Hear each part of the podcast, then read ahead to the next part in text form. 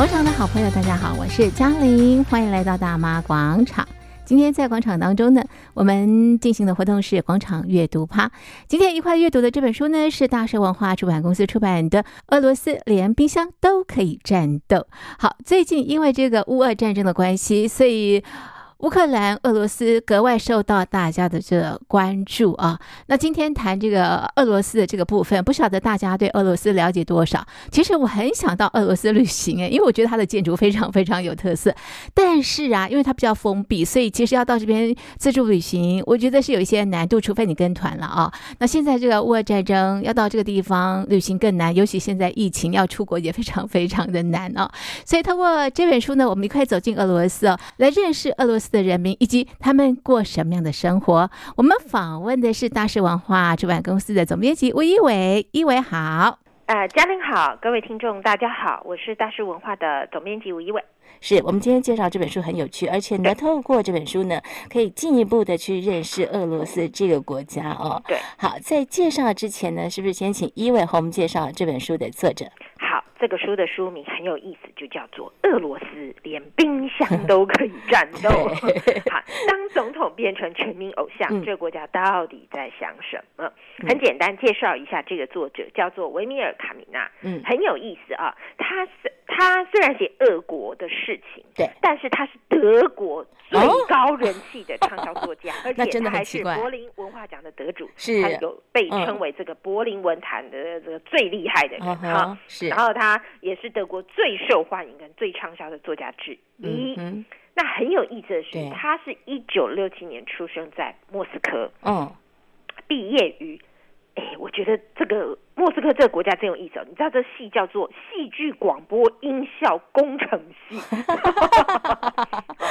通通都包哎。意思就是说，是哎，这个嗯，就是可能当时当当时候这个很重要的娱乐叫做戏剧广播吧，对不对？嗯、是。然后他还取得莫斯科这个戏剧机构的编剧编剧的文凭。嗯嗯。但是呢，他跟太太跟两个孩子，在一九九零年的时候就搬到了柏林生活。嗯、是。OK，那他很有意思的就是他在很多的柏林的很多的报纸跟杂志写，并且跟两个同时都是一起住在柏林的俄国人。嗯。共同组成一个叫做俄国 disco 的团体，嗯哼，是，所以你就会觉得哎、欸，很有意思，嗯，那他为什么会想要写这个书？是因为其实他虽然出生在莫斯科，对，那他其实对波斯科其实是生活了一段时间嘛，对不对？然后他一九九零年的时候就到了这个。呃，柏林来生活，就到了德国。对，哎，对对对。嗯，那他呢，就是把他后来呢，因为他又回到了这个俄罗斯去旅游。嗯嗯。好，然后他就写了一些他自己看到了这几年来这个国家所产生的变化。嗯。好，他是在这个俄罗斯十月革命的一百周年的时候，他就回到了这个红场。好，他就看到了很多小时候他看到的俄罗斯跟现在的俄罗斯，嗯，然后他就把这里面他觉得很不可思议的事情又重新的把它写了出来。那当然，在看这个书之前，可能呃很多人要对于俄国的历史稍微做一点点、一点点的了解。那我们在这个书的后面也有做一个比较简单的俄国的大事记。好，那当然我们都知道，就是说俄国其实一开始是一个就是说呃共产主义的国家，对不对？对。但现在看起来又很像是一个虽然开放，嗯。但是还是有很多事情，我们觉得很很很奇怪，很荒谬，嗯、对不对？所以这个书里面就会把告诉你说，哎，比如说，就像那个福大历史系教授周雪舫的一个推荐序，就是说，社会主义跟资本主义到底只能二选一吗？嗯哼。好，因为当时的时候，呃，解体就是苏联解体之后的总统是叶青执政，他快速的去做所谓的就是财产私有化，对，看起来像是资本主义，是。但这个国家后来就解体了，越来越穷。是，然后你知道这个最有意思就是，普丁做了两任总统，一任总理，现在又是第三次当总统。那其实任期不到半年嘛，对不对？很有可能我们认为他明年万一连任之后，他又是总统，对，好，对不对？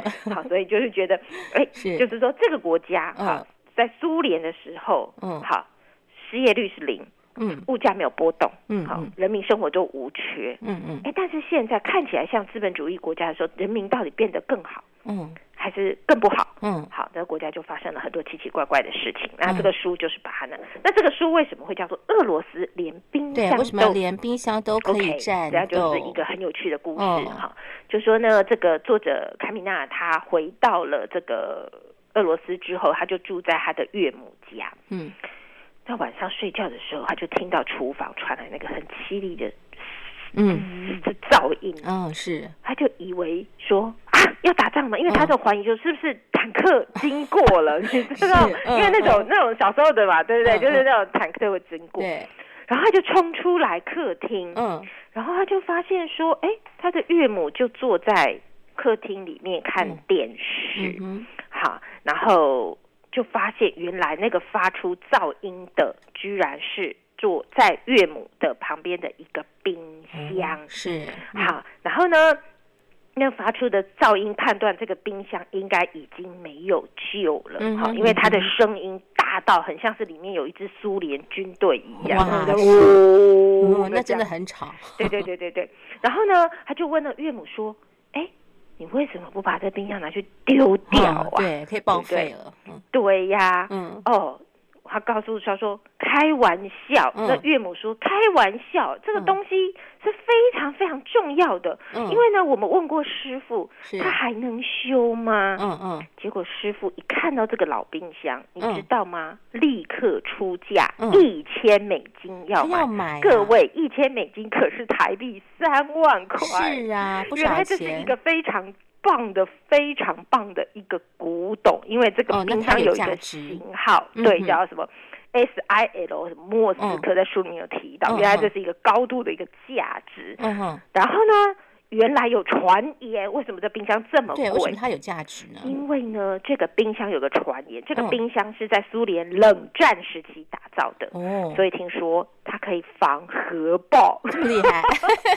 然后呢，这个冰箱还可以防监听。哦，好，就是说万一美国 NSA 就是美国中情局啦，哈，说国安局啦、FBI 啦、苏联啊，哈，如果是是来调查的时候呢，你就躲到冰箱里面去讨论，你要穿暖。一点躲到冰箱里面呢，好，还防监听，是是，好，嗯，这个其实就是一个蛮荒谬的一个好玩的事情嘛，对不对？就说苏联人在以前的这个冷战时期的时候，连冰箱，嗯，都具备可以战斗的能力，所以我们现在才会说，哦，苏联果然是一个战斗民族，哈，所以他说苏联制的冰箱很特别，为什么？因为它有冷藏。对，冷冻还可以保密防谍，嗯，嗯，多功能。对 对对，好，然后他就觉得说，天哪，这是一个，这个是个什么时代了 哈？然后就觉得说，天哪，他的岳母晚上看的电视还是那种俄国的那种战争片，好，就是上面还会有坦克的那种，然后老旧的电影，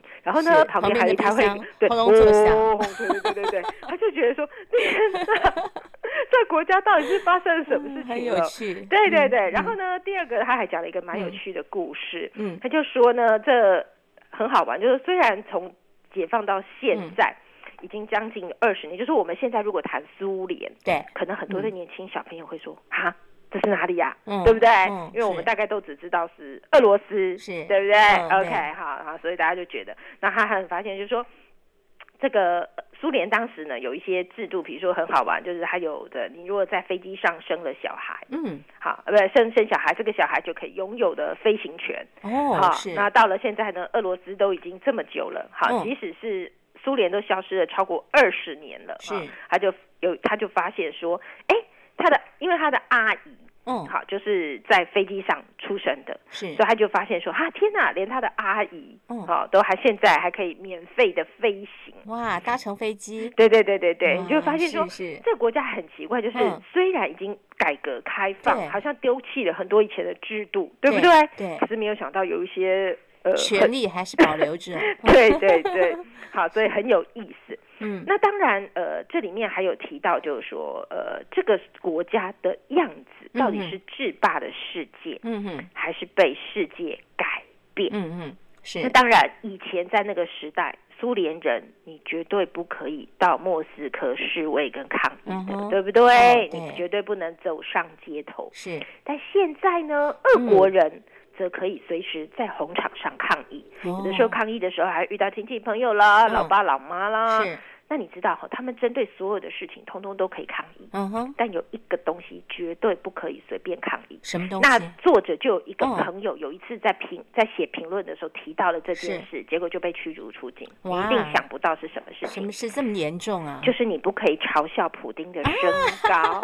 是啊。你一定想，普丁到底有多高？各位，普丁不矮，他有一七零呢。嗯嗯。可是你要知道，对俄国中。俄国人来说，一七零是不高的。哦，是哦，对啊，我们印象中的俄国人什么？你知道小时候真的都很高，对耶，我不晓得但是你你你跟我年龄不是？小时候我们都觉得俄国人，我们常常会说俄国人什么大鼻子，对不对？对？对，然后那国家冻到就是他的鼻子会掉下来，没错，对不对？太冷了，对对对，我们小时候对俄国的，就是对于，因为我们小时候叫苏联呐，对不对？然后就是那个会跟美国做太空竞赛的，对对不对？就是两强嘛，哎对对对，好，就是那个，对我们小时候的那个时候的。苏联好，就是说两强，然后就觉得说俄国人就是那个大鼻对不对？然后就很冷，很冷，很冷。然后我们小时候老那个老师会笑我们说，这个国家他就是这开玩笑说，这个国家搞不好冻到那个苏联的那个人的鼻子都会掉下来。对对对。好的，他们就告诉你说。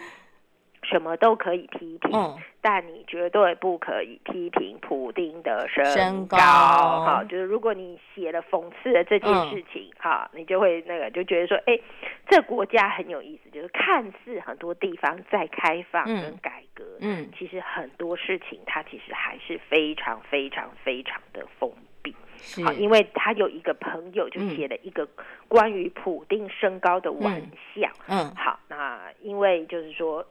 很好笑，结果结果这个发表之后，他在俄国所有所有的邀约都遭到了封杀。哦、对，哦、好，嗯、那很有意思的就是这个书里面还特别提到说，你知道为什么俄罗斯只有九大富豪？为什么呢？好的，原来呢，这是跟小狗有关系。哦，哎，为什么只有九个啊？而且跟狗有关呢、啊？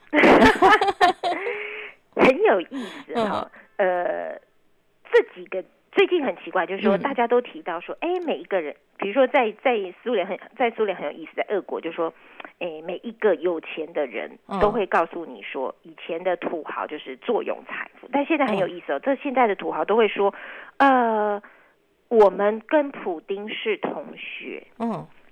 那他们就会说：“哎，那你以前跟不？对啊，对啊，我们都坐在他后面。哦，然后人家就觉得很奇怪，为什么每个人都坐在他后面？嗯，对呀，为什么？你敢说你坐在普丁的前面吗？哦，是不行。好，OK，好，那我告诉你说，为什么是九个？很有意思哈。对，因为呢，普丁有一只狗，嗯，好，叫拉布拉多犬，嗯，好，那只狗的名字叫康妮，嗯，那康妮在生前呢。”生产过三次，uh huh. 那每一次呢，就分别刚好生下三只，所以三乘三就是九只幼犬。哦，那很有意思呢。嗯，普丁就把这九只幼犬送给了他跟他关系最好的九个人。哦，那很有意思的是，偏偏这九个人现在都成了。俄国的超级富豪。哇，狗来富哎，好，其实意思就是说呢，嗯，哈，当普丁交给你这只狗，叫你好好养它的时候，嗯，意思就是说你现在就是总统御用的小猪扑满哦，是哦，嘿，哦，有这样的意思，他的意思不是真的要你养狗，对，他会说。你们要好好照顾狗狗哦，意思就是说，你们要成为我的金库，哦，懂吗？所以为什么这九个人会成为大富豪？意思就是说，嗯啊，我给了你这个狗，嗯、意思就是你就是我的亲信，对不对？你要好好的照顾我的狗。但是呢，当有很多的财产的时候的转移的时候，你要记得这些。嗯寡头大亨书里面有提到，嗯、他们随时都准备好让总统自由运用的股份。哦、这些寡头大亨都只是演员，哦、等于总统御用的小猪铺满，意思就是说，当总统需要钱的时候，你们这些人就要把你们的铺满拿出来。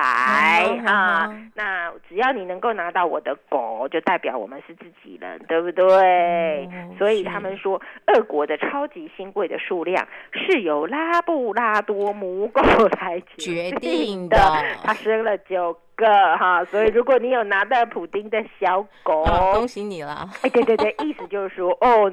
总统把你当做自己人了，对对对，好，所以你就会发现豪的升级版。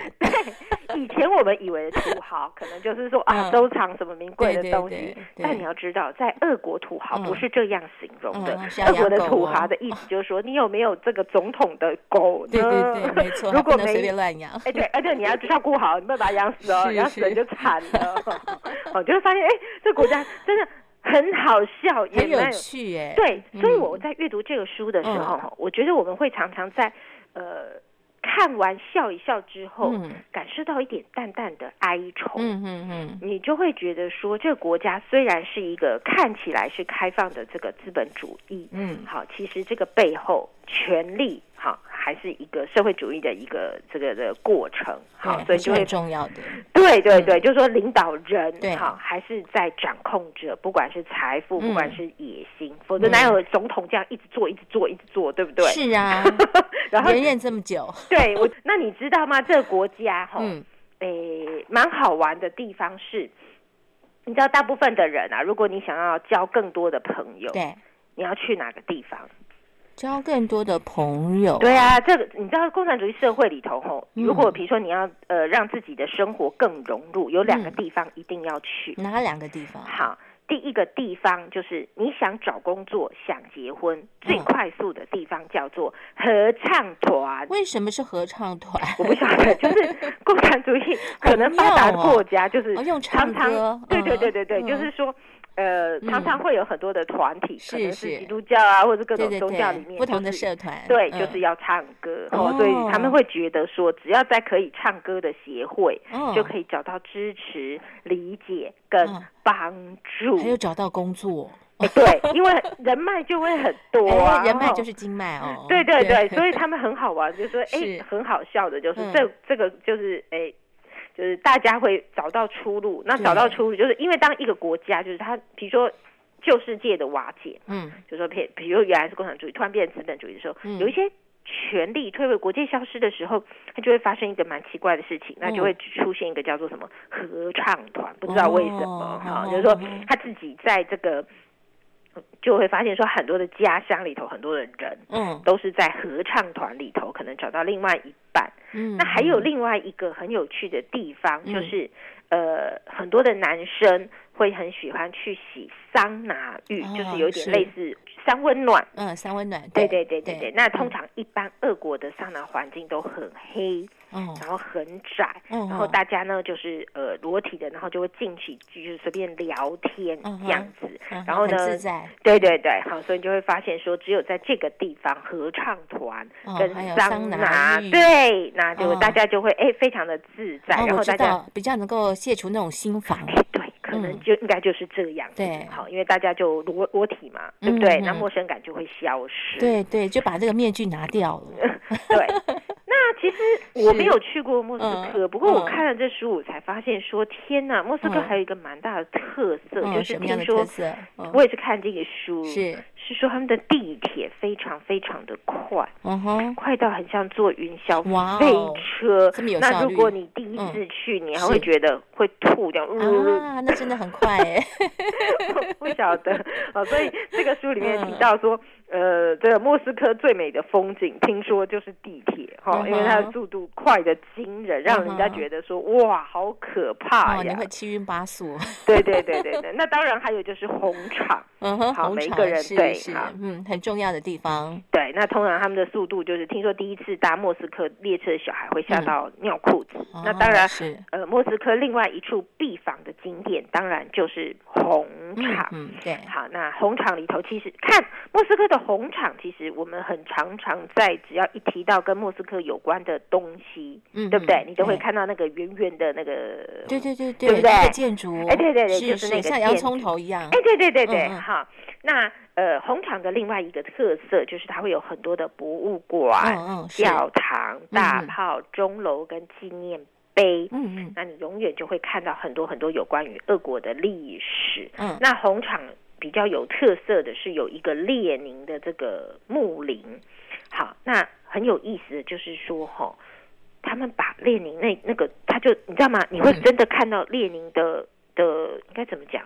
的样子就是他们把它做成了木乃伊，哎呦，然后就躺在防弹玻璃下。哦、那作者形容是说有点发黄，哦，干枯，哦、不成人形。哦、好，那如果你弯下腰来，嗯，你去看那些细节，然后你就会看到指甲歪歪的，嗯，然后好像粘上去的，嗯嗯。我不晓得，蛮奇怪的哈，啊、就是把元首的尸体，啊、然后这样弄得这么的不完整哦。对，然后人们就这样子看，嗯，习以为常。对对对，我就会觉得哈，我看到这张相说 很妙，这这这真的是看起来还蛮妙。然后俄国人还好奇怪，嗯、好喜欢参观。哦、嗯，对，是是，嗯。所以作者很有意思，他带他的小孩回来看的时候，他没有办法去跟孩子解释说。嗯为什么他这么去世这么久，嗯，都没有下葬？嗯，好，他说，就连在今天的俄国，我相信也没有几个成人能理解这样子的决定。对，就是为什么要把一个人放在这里？嗯嗯，然后还要让你看这样。嗯，好，那这个书里头其实我们读起来哈，就有一点点哈，就很像我们在看北韩一样。嗯嗯，就是说你不理解的地 方。对对对对。那这国家的人到底幸福还是不幸福？不幸福呢？没有人有答案，嗯、可能只有在红场自己的人才知道。嗯，好，因为这个国家很有意思，就是说有很多我们觉得很奇妙的事情。嗯，好，但是也许他们还很 enjoy 在这样子的一个状态里头，所以你也知道嘛，就是他们还很，其实你知道，普丁在俄罗斯的人民心中地位还是蛮高的哦。嗯、如果你 Google 一下网络上，你会看到很多的辣妹还会穿着那个有印有总统肖像的 T 恤。好，他的位置已经高到有的时候他必须要用力的弯下脖子才能看到底层的人，嗯、而底部的人即使往上看也已经看不到顶端了。嗯嗯、好，所以你就会发现说这个书读起来就会发现，在有趣之外，嗯、你其实还是会读到一点一点小小的哀愁。当然，这哀愁。不是所有的俄罗斯人，而是来自于作者自己，因为你很清楚，嗯、是对，嗯、因为他在这里生活过，但是他到了柏林生活，当他再回来看他自己的故乡的时候，嗯、他有一点觉得说，这国家的改变到底是快，嗯，还是慢？嗯，好，有的时候他会有一种这个。觉得有一点无奈，就是说这个国家到底要走向一个什么样的方式，嗯、是没有人知道。嗯嗯，好，那就会发现说，它里面有提到一个，就是它还后面当然还特别的提到，你要知道，苏联以前发生过车诺比啊，对对，没错，嗯、对，那还有特别提到，我觉得这一段读者其实有意思，可以去看看。我看了才发现说，你知道吗？嗯，这个当地的人呐、啊，会觉得只要喝红酒，嗯，好就可以去除那个。那个核辐射啊，当时对对对对对对对，哦，但是到底真的假的，是也没人知道喽。好，就是说他们家长就是建议喝红酒维持健康，对抗辐射特别有效。然后为了安全起见呢，牛奶最好还是煮两次再喝。哦，好妙哦！哎，对啊，就是反正就是他们为了对抗这些事情，他们自己就会想了一些有的没的这样子，哈，蛮蛮蛮妙的。还真的是不同的国情。对，然后他说很好笑，说他说强大的苏联都已经结。解体掉了，是。那当时那个辐射那个点的那个效应好像还没有，好像还好像还在这个国家里头，对，大家还会去去看的这样子哈，就说呃，你看啊，他说这段话我觉得很值得大家来思考，就是三十年来我们持续思索同样的问题，嗯，我们还在时光里面，嗯，还是已经出来了，嗯，我们的人生是机器故障。还是人为疏失，嗯、一切都陷入黑暗，嗯、只剩下兔子在月亮下发光。嗯、从这一段你就知道说，大家都很犹豫，也很无奈，还在思索，对不对？嗯、我们到底是从石棺里面爬出来了呢？嗯，还是我们在里面？嗯哼，好，人生的卡住是机器故障，还是人为的因素？对，真的，你会觉得他写的非常 非常？所以这个人为什么会称为是德国文坛的第一大文豪？我觉得非常非常的有道理。对，透过他，我们呃去认识不一样的这个俄罗斯，也带给大家很多的这个心思哦。对，希望以后大家对于俄罗斯的认识可以不要再只有普丁。啊，对不对？对对对，我觉得这本书里面就会提到很多当地人民的生活。嗯，好啊，我相信很多的年轻的读者已经不太清楚苏联是什么东西了。嗯、对，是。那这个书里头其实可以呃让你理解一下。嗯，好，不过看这对，对，不过看这书最有意思的就是看到、嗯、哇，那个我们在最后整理那个苏联领导人的名字的时候，嗯、可以大家看一下，那个名字都非常非常非常 怎么这么多叫赫鲁雪夫的？真的，然后怎么叫做你就发现说，哦，这国家还真真是蛮妙的。哦，每一个名字都非常非常的长，这样子，就觉得这这国家真的很有很有意思。是是，好，我觉得。呃，台湾对于苏联的理解，坦白说，对俄罗斯的理解是是真的比较少一点的。那这个书就是用一个比较幽默的口吻，嗯好，那加上文笔也非常非常的轻松，对，让大家重新来了解。对，透过呃他的这个呃介绍呢，让我们有更宽广的这个视野哦。好，这是今天在节目当中呢，和所有的听众朋友推荐大是文化出版公司出版的新书，书名是《俄罗斯连冰箱都可以战斗》。我们就介绍到这边，非常谢谢一伟的介绍，谢谢您。